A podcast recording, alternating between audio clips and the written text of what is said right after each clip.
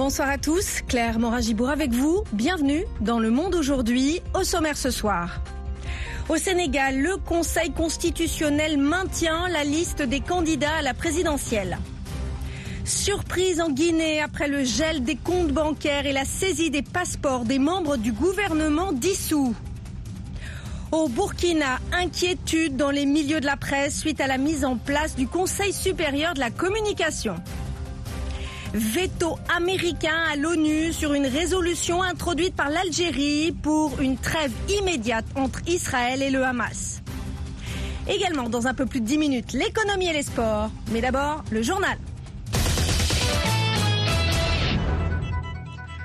Au Sénégal, le Conseil constitutionnel a publié une liste actualisée des candidats à la présidentielle semblable à une liste antérieure à une concurrente près, semblant ainsi couper court aux demandes de réexamen du processus préélectoral. Dilidico. Le document, publié par le Conseil constitutionnel, prend seulement acte du retrait annoncé lundi par Rose Wardini, l'une des deux candidates à la présidentielle, qui a dit se retirer de la course en raison d'informations sur sa double nationalité. La nouvelle liste comporte les 19 mêmes noms de candidats validés en janvier. Depuis l'annonce du report de l'élection par le président Macky Sall et l'invalidation de sa décision, le calendrier électoral sénégalais a été bouleversé. Le Conseil constitutionnel a constaté l'impossibilité de maintenir la présidentielle le 25 février et demandé aux autorités de l'organiser dans les meilleurs délais. Le président Sall a dit vendredi son intention de respecter la décision du Conseil les Sénégalais attendent à présent de connaître la nouvelle date des élections. Ces événements ont déclenché une nouvelle querelle sur la tenue de la présidentielle avant ou après le 2 avril, date de l'expiration du mandat du président Sall. Mais la dispute a porté jusqu'à là sur une reprise à zéro ou non du processus qui a vu le Conseil constitutionnel homologuer 20 candidatures en janvier. Dans l'est de la République démocratique du Congo, huit personnes ont été tuées hier soir dans la région de Béni dans une attaque attribuée aux rebelles ADF. Nous faisons le point avec Alexandrine Holonion. Sabichi Diamoja, responsable administratif dans le territoire de Béni, affirme que les rebelles ADF ont fait incursion à Maïmoya hier soir. Selon lui, huit personnes, dont trois femmes, ont été tuées et que l'armée mène des opérations de ratissage dans les environs. Nous appelons nos militaires à prendre leurs responsabilités, car ces derniers temps, il y a activisme des ADF dans Eringeti, Kainama et Kokola, des localités situées du nord Kivu, a-t-il ajouté. Affiliés au groupe État islamique, les forces démocratiques alliées sont à l'origine des rebelles ougandais musulmans implantés dans l'est de la RDC, où ils ont tué et enlevé des milliers de civils. Depuis fin 2021, les armées ougandaises et congolaises mènent une opération militaire conjointe baptisée Shuja sans parvenir à stopper les attaques. La toute dernière remonte au 6 février lorsque 11 personnes ont été tuées. Amnesty International a appelé ce mardi à l'arrêt immédiat des attaques délibérées et aveugles contre les civils au cours des combats qui opposent l'armée congolaise aux rebelles du M23 autour de Goma. Des combats intenses ont repris en janvier autour de Goma, entraînant la mort d'au moins 35 civils et faisant des centaines de blessés, a déclaré Tigéré Chaguta, directeur régional d'Amnesty International pour l'Afrique de l'Est et l'Afrique australe. Des milliers de civils sont de nouveau pris entre deux feux et ont désespérément besoin d'une aide humanitaire, a-t-il insisté. Plus d'un million de personnes sont entassées dans et autour de Goma, a-t-il ajouté, après avoir fui les affrontements. Par ailleurs, la France a dénoncé ce mardi les atteintes à l'intégrité territoriale de la RDC et les violences contre les populations civiles dans l'est du pays en appelant le Rwanda à cesser tout soutien aux rebelles du M23 et à se retirer du territoire congolais. La France s'est dit très préoccupée par la situation dans le Nord Kivu et en particulier autour de Goma et de Sake. La RDC accuse le Rwanda et ceux qu'ils appellent ses supplétifs du M23 de vouloir faire main basse sur les minerais de l'Est congolais. Le M23 affirme pour sa part défendre une frange menacée de la population et réclame des négociations que Kinshasa refuse, excluant disent-ils, de discuter avec des terroristes. Le Rwanda nie soutenir le M23. Au Kenya, les funérailles de Kelvin Kiptoum, recordman du monde du marathon, ont été avancées d'une journée et se tiendront vendredi, a annoncé la Fédération kenyane d'athlétisme. Le gouvernement a promis des funérailles nationales. Kelvin Kiptoum était le favori des Jeux Olympiques de Paris l'été prochain. Il avait battu en octobre dernier le record du monde lors du marathon de Chicago en 2 heures 0 minutes et 35 secondes. Il est mort dans un accident de la route il y a dix jours dans la localité de Cap Tagat, dans la vallée du Rift. D'autre part, la Maison-Blanche a annoncé que le président Biden et son épouse Jill vont accueillir le président kényan William Ruto et la première dame Rachel Ruto pour une visite d'État aux États-Unis le 23 mai 2024. Cette visite marquera le 60e anniversaire des relations diplomatiques entre les États-Unis et le Kenya et célébrera leur partenariat. VOA Afrique à Washington. Vous êtes à l'écoute du monde aujourd'hui. Les États-Unis ont mis leur veto ce mardi à un projet de résolution du Conseil de sécurité de l'ONU exigeant un cessez-le-feu immédiat à Gaza. Ce veto est le troisième depuis le début de la guerre entre Israël et le Hamas. Nous faisons le point avec Jean-Roger Bion. La résolution préparée par l'Algérie a recueilli 13 voix pour, une contre et une abstention du Royaume-Uni. Le projet de texte qui exigeait un cessez-le-feu humanitaire immédiat respecté par toutes les parties s'opposait au déplacement forcé de la population civile palestinienne alors qu'Israël a évoqué une évacuation des civils avant une offensive terrestre à Rafah et il réclamait la libération de tous les otages. Les États-Unis avaient déjà prévenu ce week-end que le texte algérien n'était pas acceptable et ont opposé leur veto. Par ailleurs, le chef du Hamas, Ismaël Haniyeh, est arrivé mardi au Caire pour discuter d'une nouvelle trêve à Gaza. Dans une déclaration samedi, il a renouvelé les exigences du Hamas même si certaines d'entre elles ont été qualifiées de délirantes par le premier ministre israélien Benjamin Netanyahou. Après plusieurs réunions au Caire avec les protagonistes, le premier ministre qatari Mohamed Ben Abdel Rahman Al Thani a reconnu que l'évolution de ces derniers jours n'est pas très prometteuse. En Russie, la mère de l'opposant Alexis, de Alexis Navalny, euh, eh bien sa mère appelle le président Vladimir Poutine à lui remettre sans délai le corps de son fils. Sa veuve, Yulia Navalnaya, promet de continuer le combat de son époux. Nanit Talani. J'en appelle à vous, Vladimir Poutine. Laissez-moi enfin voir mon fils. Je demande à ce que le corps d'Alexei soit rendu sans délai afin que je puisse l'enterrer de façon humaine, a-t-elle déclaré dans une vidéo filmée à proximité de la colonie pénitentiaire où est décédé son fils. Depuis sa mort dans une prison le 16 février, la mère et un avocat d'Alexei Navalny cherchent en vain à accéder à sa dépouille. Selon l'équipe de l'opposant décédé, les enquêteurs russes ont affirmé qu'ils ne rendraient pas son corps avant au moins 14 jours afin de mener une expertise. La veuve d'Alexei Navalny accuse les autorités de cacher sa dépouille pour couvrir un meurtre. Le Kremlin a qualifié de grossière et totalement infondée ces accusations. Dans une vidéo publiée lundi, Iulia Navalnaya a promis de poursuivre le combat de son mari. Elle a aussi assisté à une réunion des ministres des Affaires étrangères de l'Union européenne, appelant les 27 à ne pas reconnaître le résultat de la présidentielle russe de mi-mars, qui doit déboucher sur un nouveau mandat pour M. Poutine. Les États-Unis adopteront vendredi des sanctions majeures contre Moscou à la suite de la mort en prison de l'opposant russe Alexis Navalny. C'est ce qu'a annoncé la Maison-Blanche aujourd'hui à l'initiative du président Biden. Nous annoncerons vendredi un ensemble de sanctions majeures afin de tenir la, la Russie responsable de ce qui est arrivé à M. Navalny, a déclaré John Kirby, le porte-parole du Conseil national de sécurité de la Maison-Blanche. Le président russe Vladimir Poutine s'est moqué de son côté de la fuite chaotique de l'armée ukrainienne de la ville d'Adivka dans l'est de l'Ukraine, abandonnée la semaine dernière par les forces de Kiev après des mois de combat. Et puis pour finir au Royaume-Uni, l'audience pour le dernier recours de Julien Assange s'est ouverte ce matin en son absence. Sa défense s'efforce de convaincre la justice britannique d'accorder au fondateur de Wikileaks un dernier recours contre son extradition vers les États-Unis, où il est poursuivi pour une fuite massive de documents.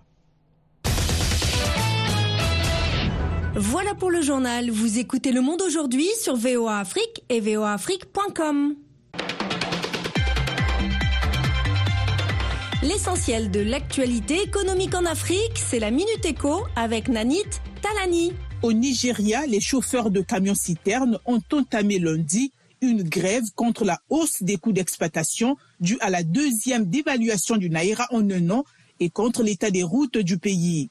Narto, leur association, fait pression pour que les frais de transport soient plus élevés auprès des vendeurs de carburant en raison de la hausse des coûts. La société minière d'État de la RDC, la GECAMINE, veut que davantage de dirigeants locaux siègent au conseil d'administration des co-entreprises pour qu'ils aient leur mot à dire sur la manière dont les actifs sont gérés, a confié à Reuters Guy Robert Lukama, président de la GECAMINE.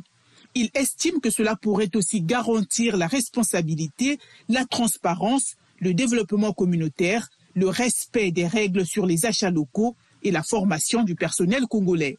Pour terminer, en Afrique du Sud, le taux de chômage a augmenté à 32,1% au dernier trimestre de 2023 contre 31,9% au trimestre précédent, a affirmé l'agence gouvernementale des statistiques. Et maintenant, la page sport présentée ce soir par Yakuba Ouedraogo. Bonsoir Yakuba. Bonsoir Claire, bonsoir à tous.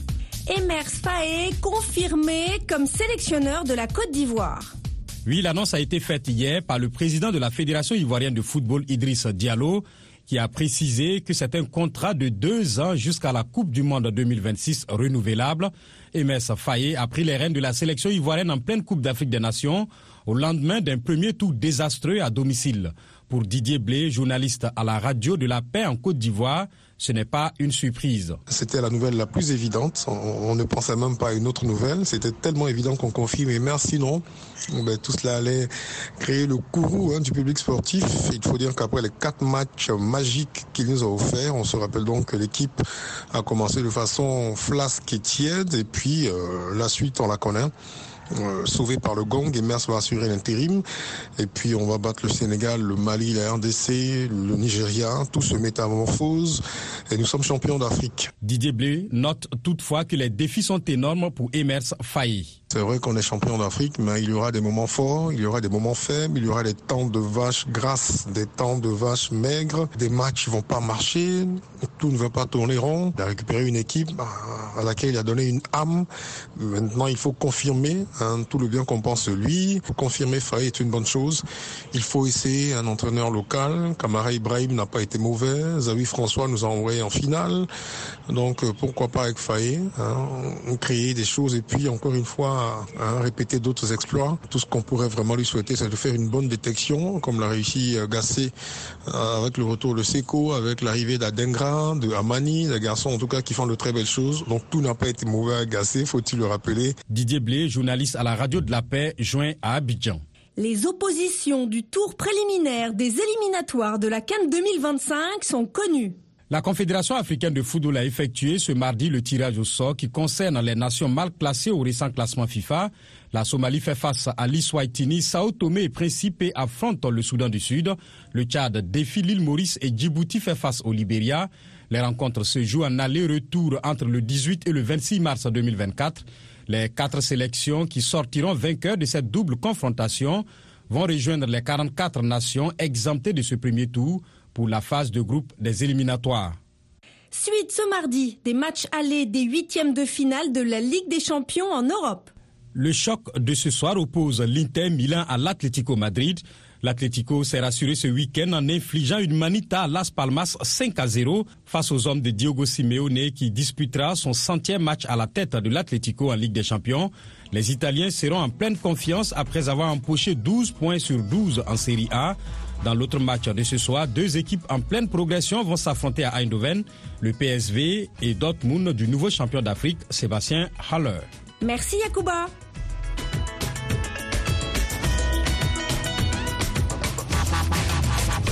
Le monde aujourd'hui, VOA Afrique.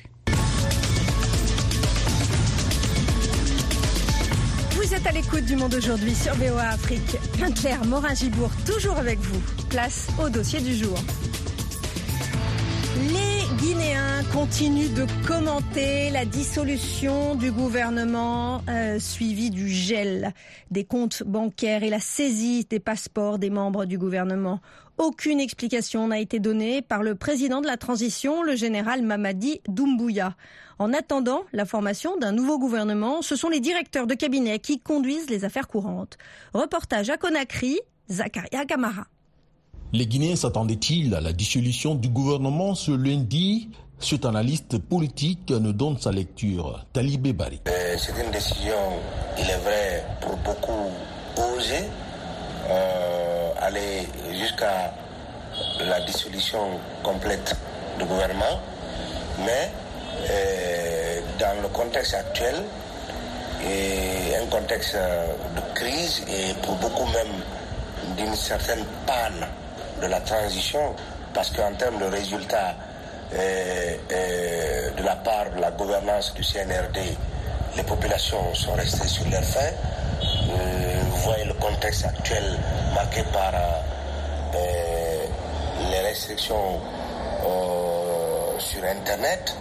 Donc c'est un contexte déjà très délétère que le pays connaît et ajouter à cela les conséquences de l'explosion du dépôt de carburant euh, de Conakry, euh, créant ainsi une situation de ras-le-bol chez les citoyens. Si des Guinéens réclamaient depuis quelque temps un changement de gouvernement, les mesures conservatoires prises à l'encontre des ministres sortants par les autorités militaires semblent surprendre cette Guinéenne, Girassi. Beaucoup attendaient quand même euh, un, un remaniement, mais pas une dissolution totale puisque les gens se disaient quelle était justement l'opportunité d'aller à une dissolution, pourquoi pas demander au ministre de démissionner? Parce que ça, ça intervient, mais dissoudre tout un gouvernement, on, estime que c'est grave. Il a été aussi demandé aux ministres déchus de restituer leurs documents de voyage, mais les regards sont tournés vers le futur gouvernement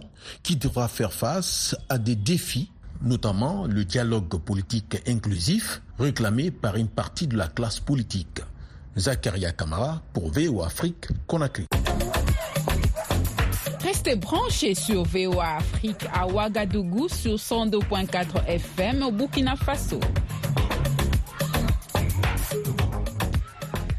Depuis plus d'un an et demi, la presse burkinabé vit une période d'inquiétude relative à la crise sécuritaire. C'est dans son contexte qu'est intervenue la mise en place d'une nouvelle équipe dirigeante au Conseil supérieur de la communication, instance de régulation des médias au Burkina. Particularité de cette équipe, elle arrive par le biais d'une loi qui a permis au président Traoré de désigner le patron du CSC malgré l'opposition des organisations de journalistes. Reportage de Gilles Dasda, un de nos correspondants à Ouagadougou.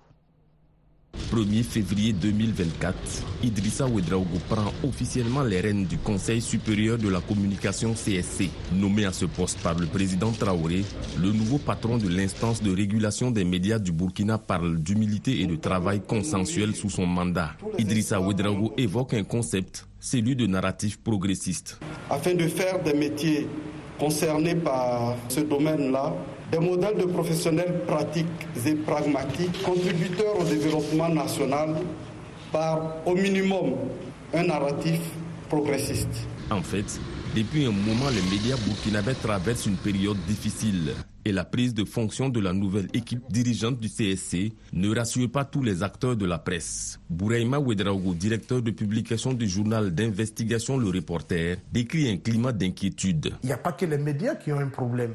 Tous ceux effectivement qui veulent revendiquer la liberté d'expression et de ton ont des soucis effectivement avec ceux qui gouvernent actuellement. Est-ce que avec M. Idrissa Ouedraogo, on va continuer effectivement dans cette perspective de remise en cause des principes et des libertés fondamentales au niveau de la presse, ou bien effectivement, on va aller effectivement vers une sorte de dialogue avec les organisations professionnelles des médias, avec les promoteurs d'entreprises de presse, pour trouver effectivement enfin ce qu'on a, ce qu'on donne comme contenu à l'accompagnement de l'exécutif dans le cadre de la lutte contre le terrorisme. Pour comprendre les inquiétudes de Bourema Ouedraogo, il faut remonter quelques mois plus tôt, novembre 2023, l'Assemblée législative de transition vote une nouvelle loi relative au CSC.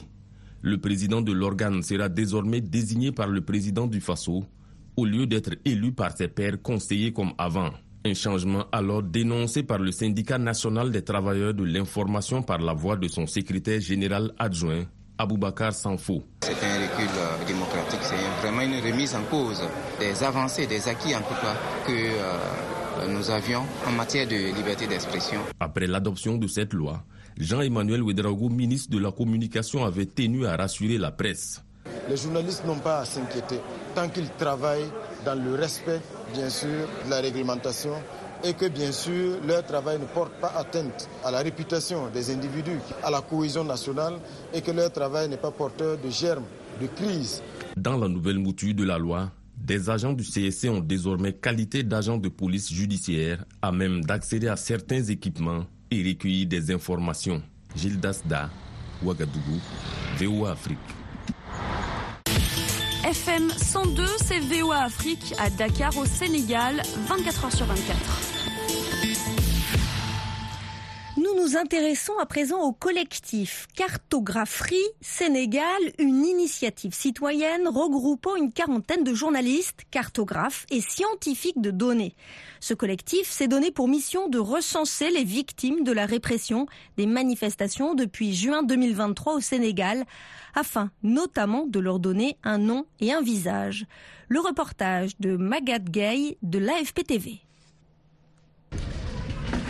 En revoyant la cour exiguë de cette maison basse à Dakar, les souvenirs de juin 2023 affluent dans la tête d'Abdallah Badji, un jeune journaliste de 28 ans venu rendre visite à la famille d'El Hadj Mamadou Sissé. Cet étudiant en lettres modernes de 26 ans venait de mourir. Le journaliste Abdallah Badji. Le cas qui m'a le plus touché, c'est ces cas-ci. Ces genres de cas montrent, que, montrent toute l'importance du journalisme. Abdallah appartient au collectif Cartographerie Sénégal. Il a interviewé la famille de la victime pour dresser le portrait du défunt et faire son travail de journaliste pour documenter, relater les faits et ne pas oublier. Quand Mamadou est sorti de la mosquée le 2 juin, il s'est trouvé pris au piège des affrontements entre manifestants et gendarmes, selon sa famille et des témoins. C'est là qu'il a pris une balle qui a entraîné sa mort. Sa famille espère des réparations. Abdoulaye Ba est le parrain de la victime. Nous attendons de l'État que justice soit faite et qu'au moins sa famille soit dédommagée parce que Mamadou était le fils aîné de sa mère et aujourd'hui elle n'a aucun soutien. Mamadou avait 25 ans quand il a été tué et depuis lors il n'y a aucune suite. Justice n'est pas faite. Depuis le début de la contestation contre le report de la présidentielle annoncé par le président Macky Sall, Cartographerie Sénégal fait un travail de fond pour rechercher le plus rapidement possible sur toute l'étendue du territoire les Sénégalais morts durant les manifestations.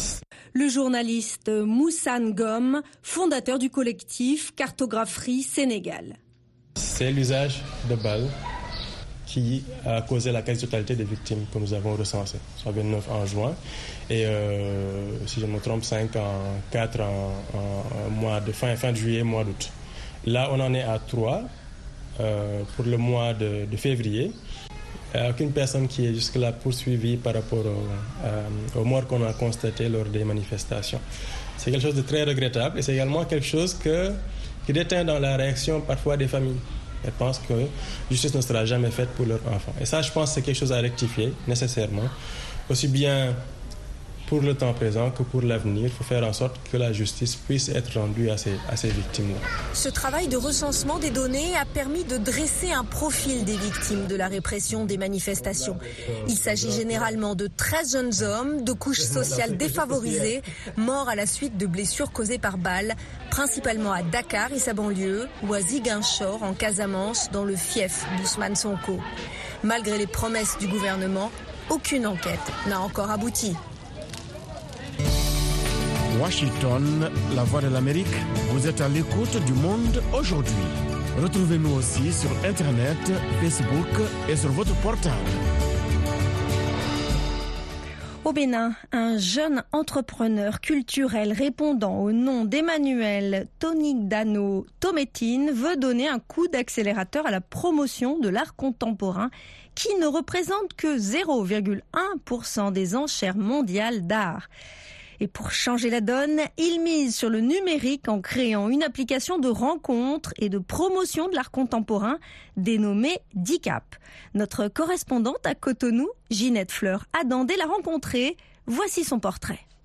Permettre aux artistes plasticiens africains de se faire connaître et aider nos États à faire de cette discipline culturelle un vecteur d'emploi et de richesse. C'est à cela que se résout la plateforme des CAP. Pour Emmanuel Toindaro Tometi, le promoteur, il est temps de bousculer les normes dans ce domaine afin que les artistes majeurs de la scène contemporaine cessent d'être représentés que par des galeries basées en Europe ou en Amérique. Faciliter le contact entre les créateurs, les acheteurs, les organisateurs de marché de l'art, créer le contact entre les créateurs et les critiques d'art. Créer le contact entre artistes africains, pouvoir échanger des techniques, discuter euh, des techniques qu'ils abordent, échanger aussi des difficultés. Notre plateforme est une plateforme fédérateur de mise en relation. Emmanuel Tainaro Tometi n'a pas fait de longues études. C'est à peine s'il a fini ses études secondaires, mais c'est un autodidacte qui a compris très tôt que la valeur d'un homme ne se mesure pas à l'aune des diplômes obtenus, mais à la force des compétences dont on dispose. Et les compétences, notre entrepreneur culturel en est pourvu. Pour lui, la plateforme des CAP est plus qu'un canet d'adresse et reste une opportunité à saisir. En créant cette plateforme, nous voudrions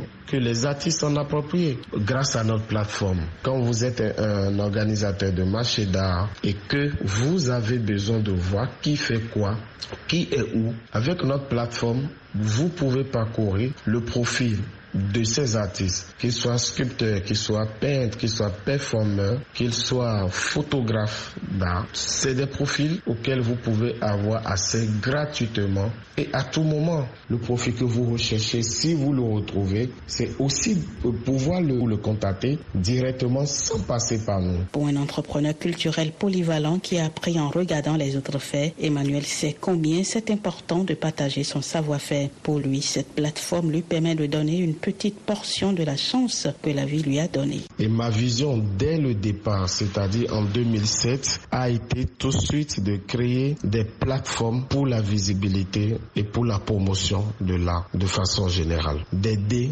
ces artistes créateurs euh, qui s'investissent beaucoup, qui s'investissent beaucoup dans leur création. La vision de notre jeune entrepreneur qui s'est spécialisé dans la photographie de la scène ne s'arrête pas qu'à l'art contemporain. Il entend mettre sur pied d'autres plateformes pour la visibilité et la promotion des artistes, quel que soit leur domaine de prédilection. Nous investissons par ma passion pour la photographie de la scène. Il y a déjà une plateforme en construction juste pour les photos, les photos de scène. Ça, je le fais d'abord pour moi, pour montrer mon travail depuis 2013, de ce travail que j'ai commencé depuis 2013 qui m'a permis de d'archiver plusieurs scènes de plusieurs disciplines, de plusieurs nations. Mais il y a d'autres projets allant dans le développement de l'art en utilisant le numérique qui sont déjà en réalisation en notre sein. Emmanuel considère qu'au Bénin, le secteur de l'art contemporain est encore peu structuré et l'absence d'un encadrement adéquat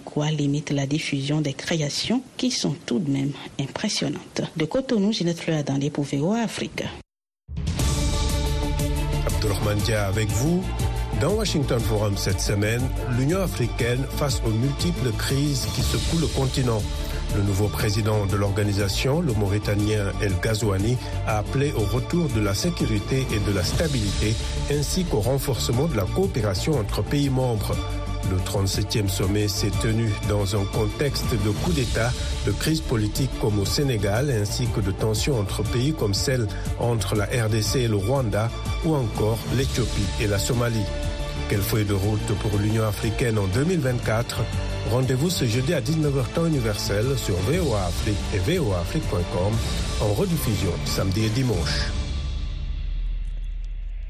C'est la fin de cette édition. Merci de votre fidélité à VOA Afrique.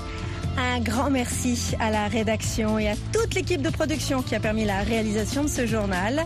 Au micro, Clermont Agibourg. Ainsi va le monde aujourd'hui. Pour plus d'informations, 24 heures sur 24, un seul site internet, voaafrique.com, sans oublier nos pages Facebook, YouTube, la plateforme X et Instagram, bien sûr.